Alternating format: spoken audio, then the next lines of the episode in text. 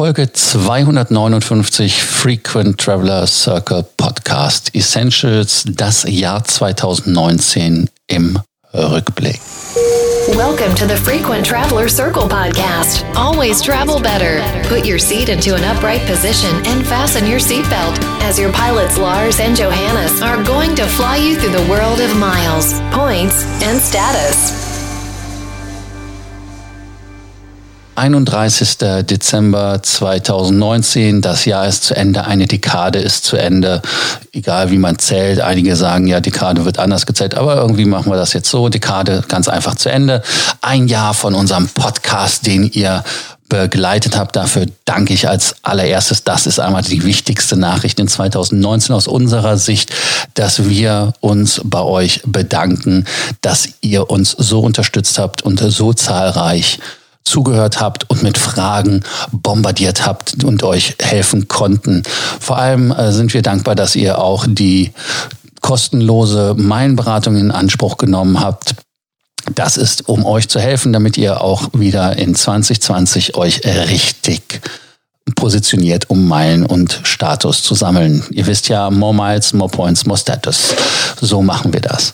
Ja, was gab's sonst noch 2019? Das äh, Jahr, was jetzt zum Abschluss kommt, hat viele Veränderungen in der Branche gebracht. Wenn man sich das mal anguckt, eine der wichtigsten neben der Klimadiskussion ist halt die 737 MAX und die Sicherheitskultur bei Boeing gewesen.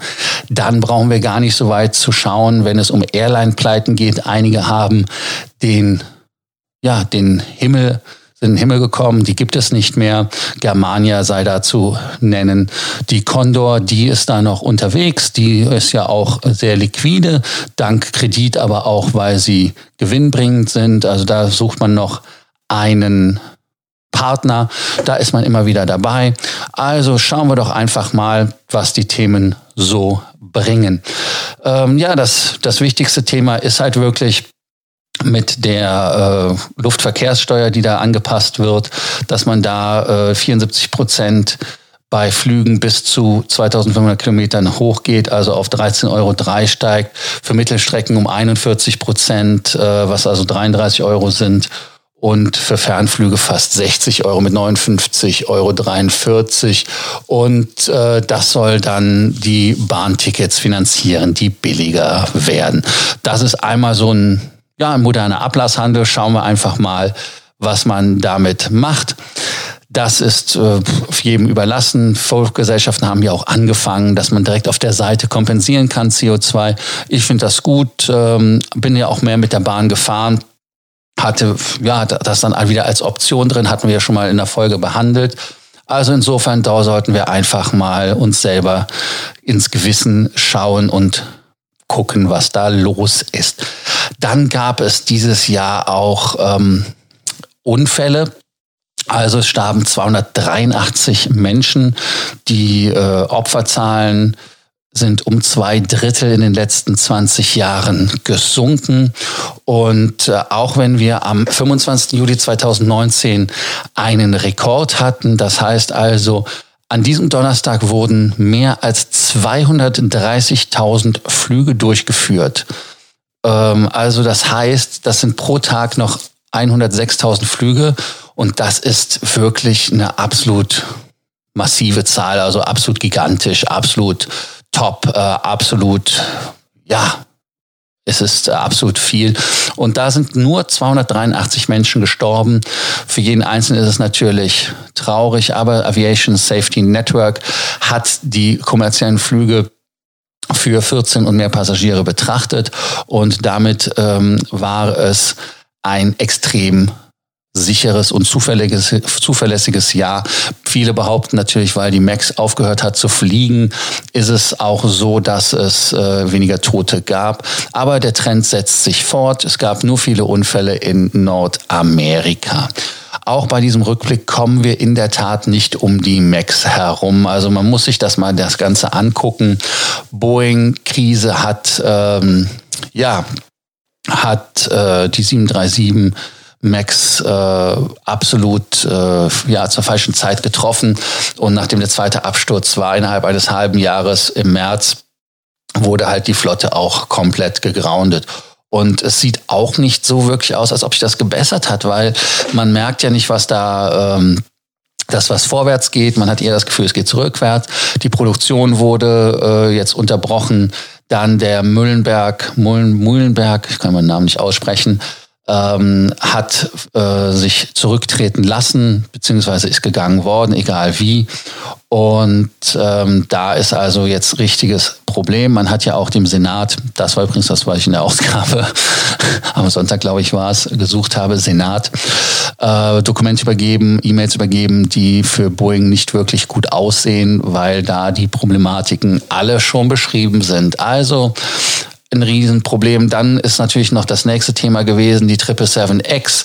Die ähm, hat dann Static-Test gemacht und oder einen Strukturtest gemacht und die Kabine wurde unter Druck gesetzt und die ist geplatzt. Naja, man kann jetzt sagen, das ist nicht so schlimm, weil das waren ja nur so und so viel ähm, ähm, druckmäßig äh, ganz kurz vor Zielerreichung. Aber trotzdem, das ist halt so und das darf nicht passieren und da muss jetzt nachgearbeitet werden. Und äh, auch die Triebwerke muss man bei General Electric nochmal nacharbeiten, weil da ja auch noch etwas im Argen liegt. Es heißt also, dass man da ganz klar nachsitzen muss, was ich gut finde. Und das sollte man ja auch äh, begrüßen, dass Boeing das macht. Ich weiß nicht, ob was bei Boeing jetzt noch passiert, ob die zerschlagen werden. Das gibt ja diese Gerüchte, aber ich glaube es eher nicht weil sonst hätten sie ja gegen Airbus in Anführungsstrichen keine Chance mehr. Das würden die Amerikaner ja auch nicht wollen. Bei Airbus sind wir da direkt wieder beim Thema.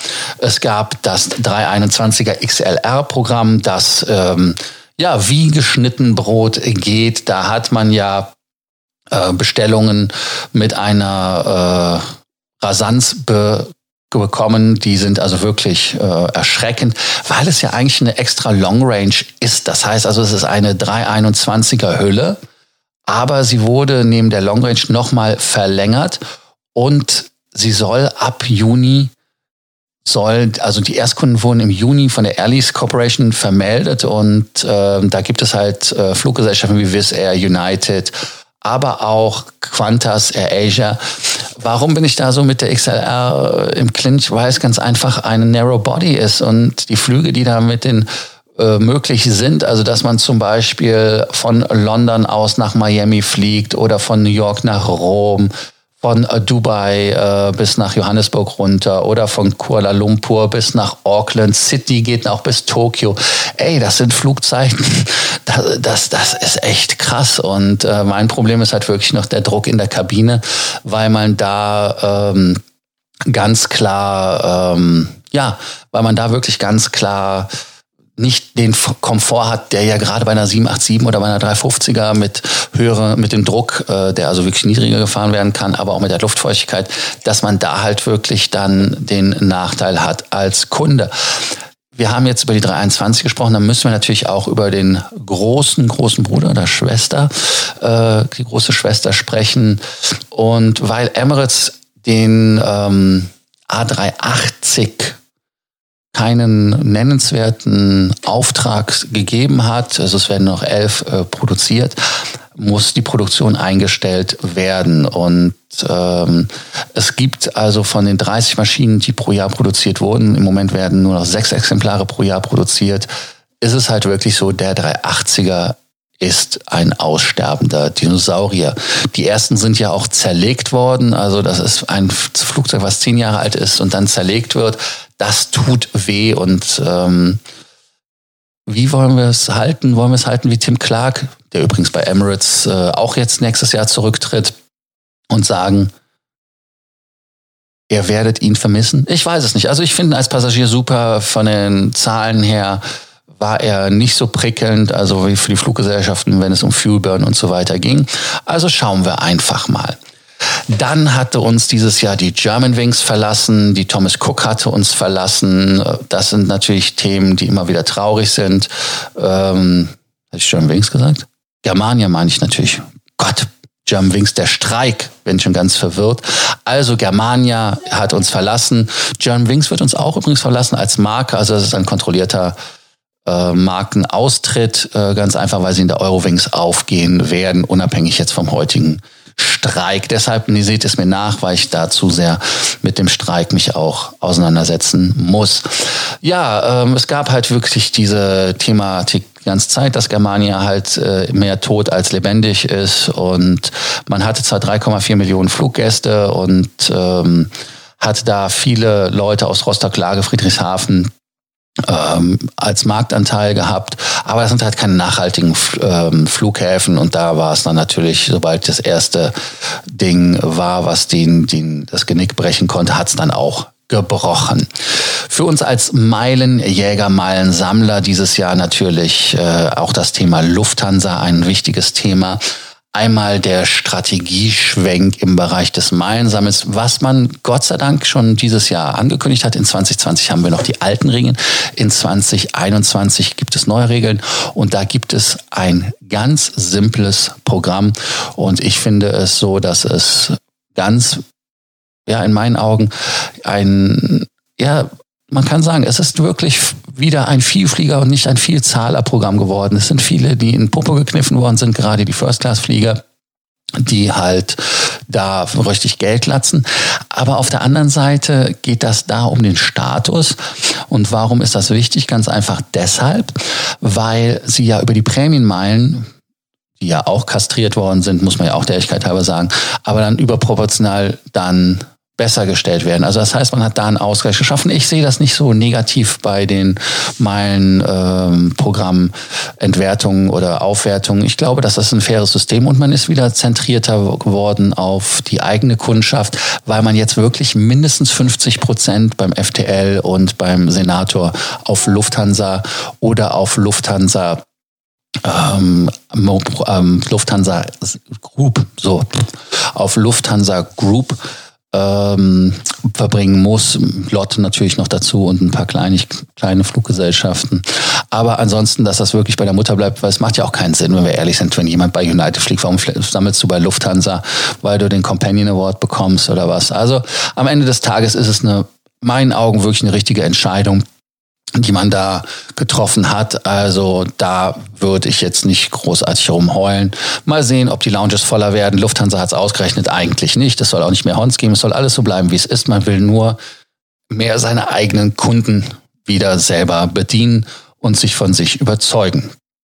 Ja, dann ähm, gibt es natürlich bei der Lufthansa, wie ich eben schon gesagt hatte, mit German Wings den Streik, dann den Lufthansa eigenen Streik. Also eigentlich bei jeder ähm, Gruppe, also Eurowings, ist da Streik angesagt. Und man hat jetzt bei der Eurowings ja auch angefangen, nachdem man diese Punkt-zu-Punkt-Verbindung gemacht hat, also von Köln aus oder von, von Düsseldorf aus, dann in die Welt und umgekehrt, äh, was natürlich äh, etwas übertrieben ist in die Welt. Aber man hat da gesagt, das bringt Verluste, das macht man nicht mehr und äh, deshalb möchte man auch weiter auf der Langstrecke als Marke präsent sein. Aber die Verantwortung wird an die Mutter abgetreten. Das heißt also, die Lufthansa macht die Langstrecken und äh, wird da ganz knallhart aufräumen.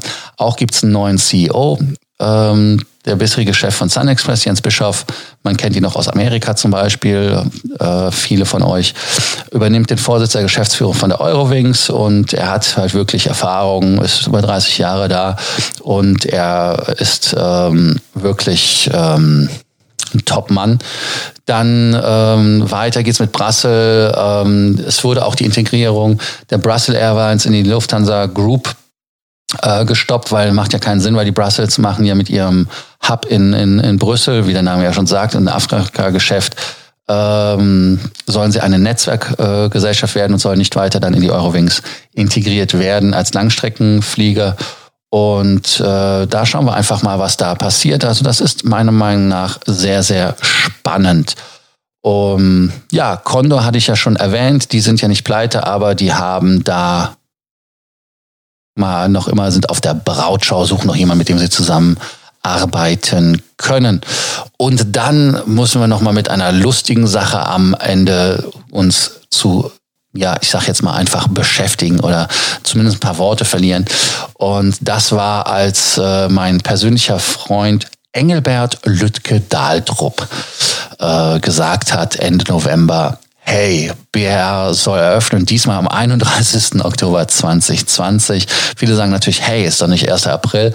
Ja, also ich weiß es nicht genau. Also neun Jahre verspätet ist sportlich und die Baumenge sollen angeblich irgendwie äh, so gemacht, äh, so behoben werden, dass die äh, fristgerechte Öffnung des Erweiterungsbaus im Terminal 2 ähm, auch irgendwann kommen soll. Also es es soll alles laufen und ähm, dann soll das Ganze auch so sein, dass wenige Tage später Tegel zumacht. Also 2020, neue Dekade, neuer Start in Berlin, was Flughäfen und so weiter angeht.